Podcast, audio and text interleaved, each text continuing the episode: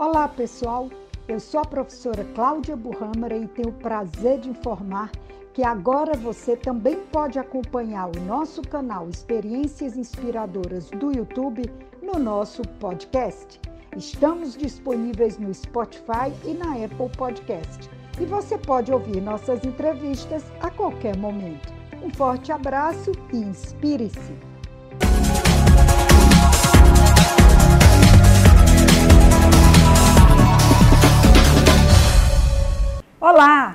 Seja bem-vindo ao canal Experiências Inspiradoras. O nosso objetivo é inspirar você por meio de entrevistas com ex-alunos da Universidade Federal do Ceará. Eu sou a professora Cláudia Burrâmara e está aqui comigo o Matheus Aderaldo. Olá, Matheus, tudo bom? Bom dia, professora, tudo ótimo. É um, realmente um prazer voltar à faculdade depois de quase seis anos de formado. Que bacana! O Matheus formou-se em 2011 e hoje é gerente regional da Danone para o Ceará, Piauí e Maranhão.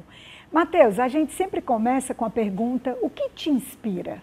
Sobre o que me inspira, hoje o que me inspira conseguir alcançar os meus objetivos e sonhos profissionais com equilíbrio de vida que me permita também vincular aos meus objetivos e sonhos pessoais. Então, buscar o equilíbrio de vida sem abrir mão da carreira é algo que me inspira hoje.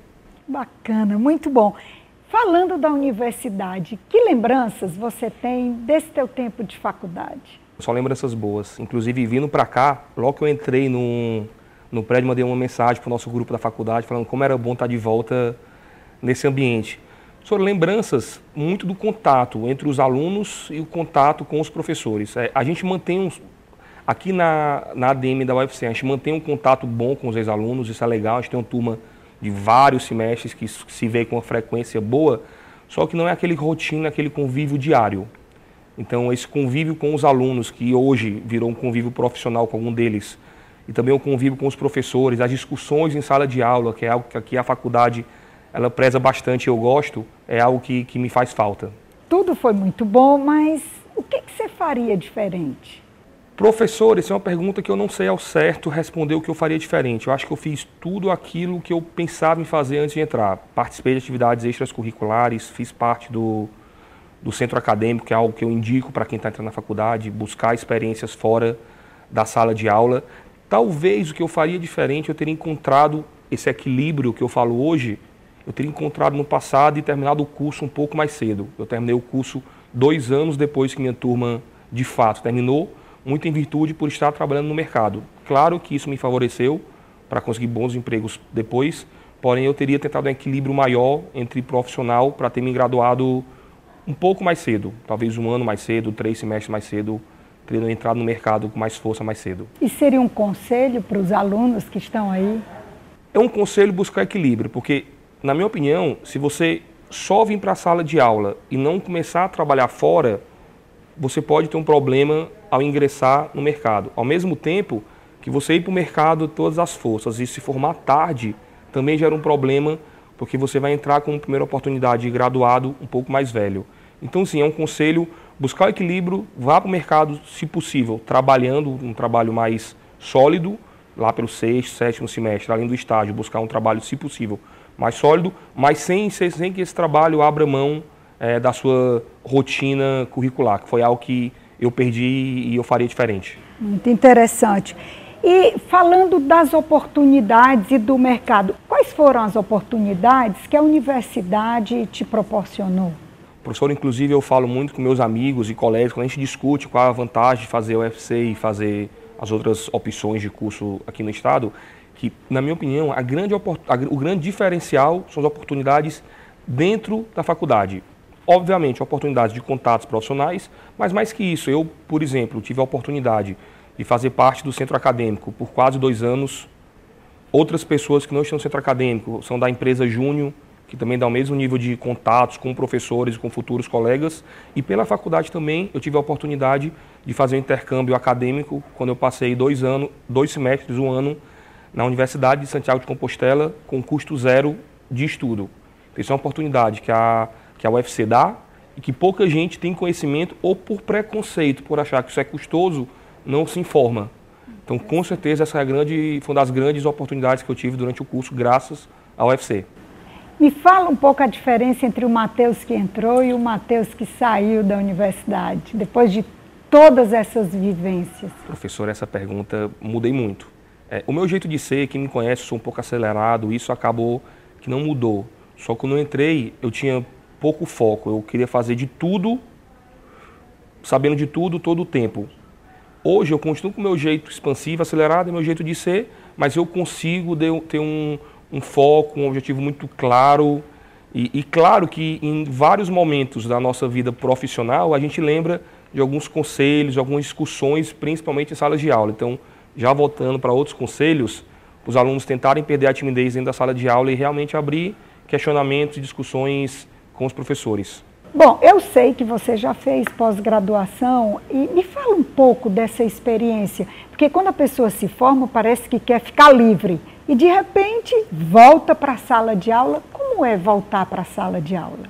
Conhecimento adicional, mas acho que muito mais contato. Eu tive a oportunidade de morar em São Paulo os últimos quatro anos trabalhando, lá trabalho pela Danone, inclusive, eu acabei indo para São Paulo.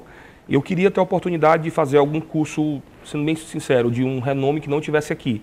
Então, dentro das opções, eu acabei buscando uma, a SPM, que é uma escola, uma escola de marketing. É, e acabei falando, e a gente tem um contato profissional, principalmente tem muita gente de vendas também do curso. Então, tem vários colegas meus de outras empresas que eu conheci lá. Então, assim como eu disse que talvez é, a graduação, obviamente, além do conhecimento teórico e técnico, lhe favorece contatos, é, experiência e contatos pessoais e profissionais, a pós-graduação, eu acredito que é até mais forte. O nível de contato e network que você faz com pessoas do mercado, que lhe podem ser úteis na hora de contratar ou até mesmo na hora de ter de se empregar, de ter que conseguir uma outra oportunidade. Tá. E falando então da Danone e das suas experiências profissionais, como é a teoria na prática? Teoria na prática, professora, é diferente. Só que se você não tem teoria, você pode se perder mais na prática. Porque talvez o que é diferente é o dinamismo, é a velocidade e até isso muda de empresa para empresa. Mas vou pegar um exemplo. Um dos meus cargos na Danone, antes de, de eu assumir a função de gerente regional de vendas, eu tive uma posição de gerente de desenvolvimento de distribuidores, que na prática eu era um consultor interno da Danone que visitava a nossa malha de distribuidores para prestar um serviço de processo de vendas, até mesmo financeiro.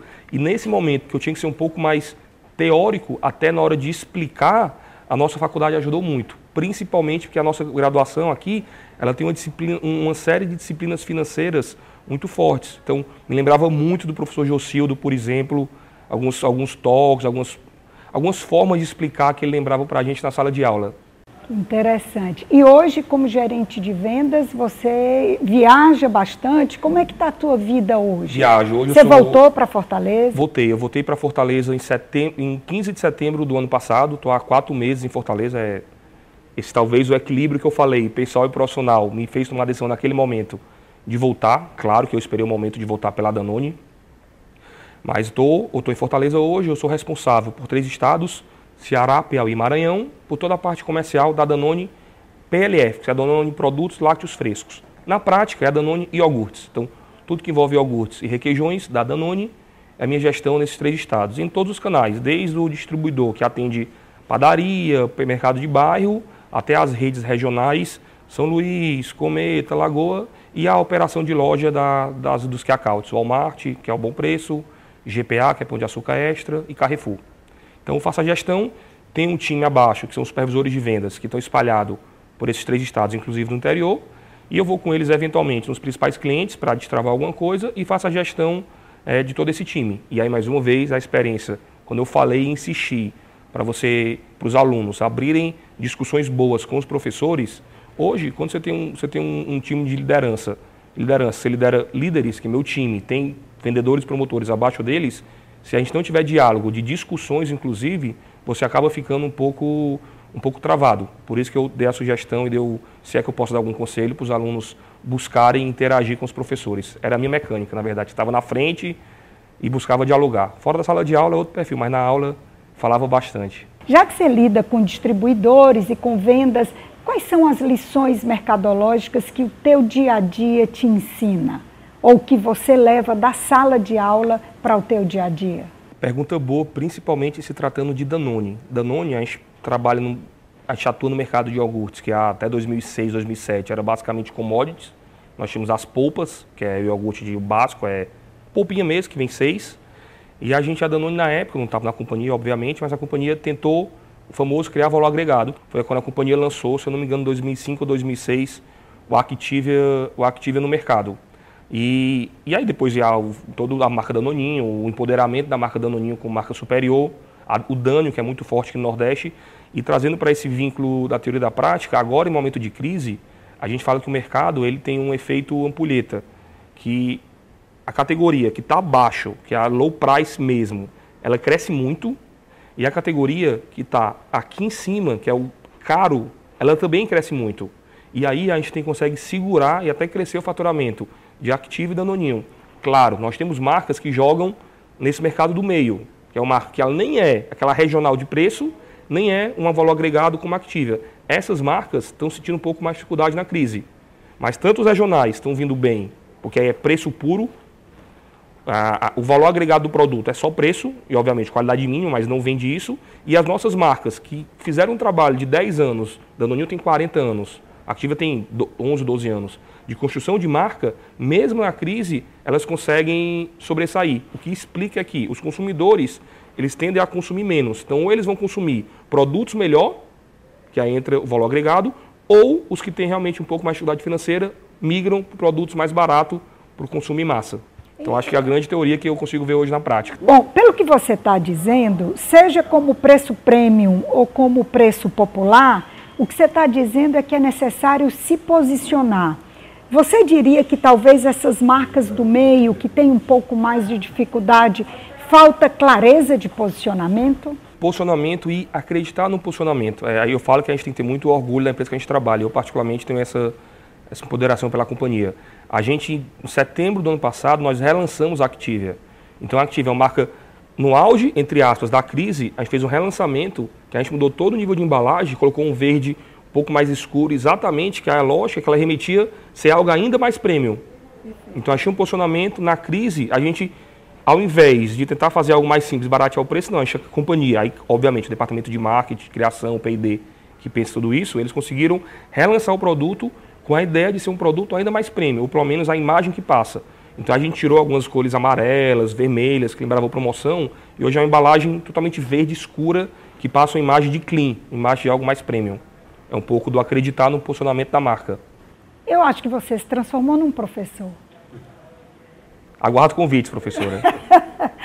Bom, gente, Matheus, muito obrigada. Foi um grande prazer, foi uma verdadeira aula que você Muito obrigado, deu. muito obrigado pelo convite. Estou muito feliz de voltar à faculdade. Que bom, eu tenho certeza que as suas experiências e as suas palavras inspirarão muitas pessoas, estudantes, profissionais no mercado. E as portas estão sempre abertas para você. Muito obrigado pelo convite mais uma vez. É muito bom estar de volta. Bom dia a todos. Pessoal, vamos fazer atividade extracurricular. Vamos para o CA, vamos para a empresa Júnior levem propostas aos professores, saiam da sala de aula, que isso vai fazer a diferença no futuro. Obrigada. E é isso aí. Inspirem-se nas nossas entrevistas. E até a próxima.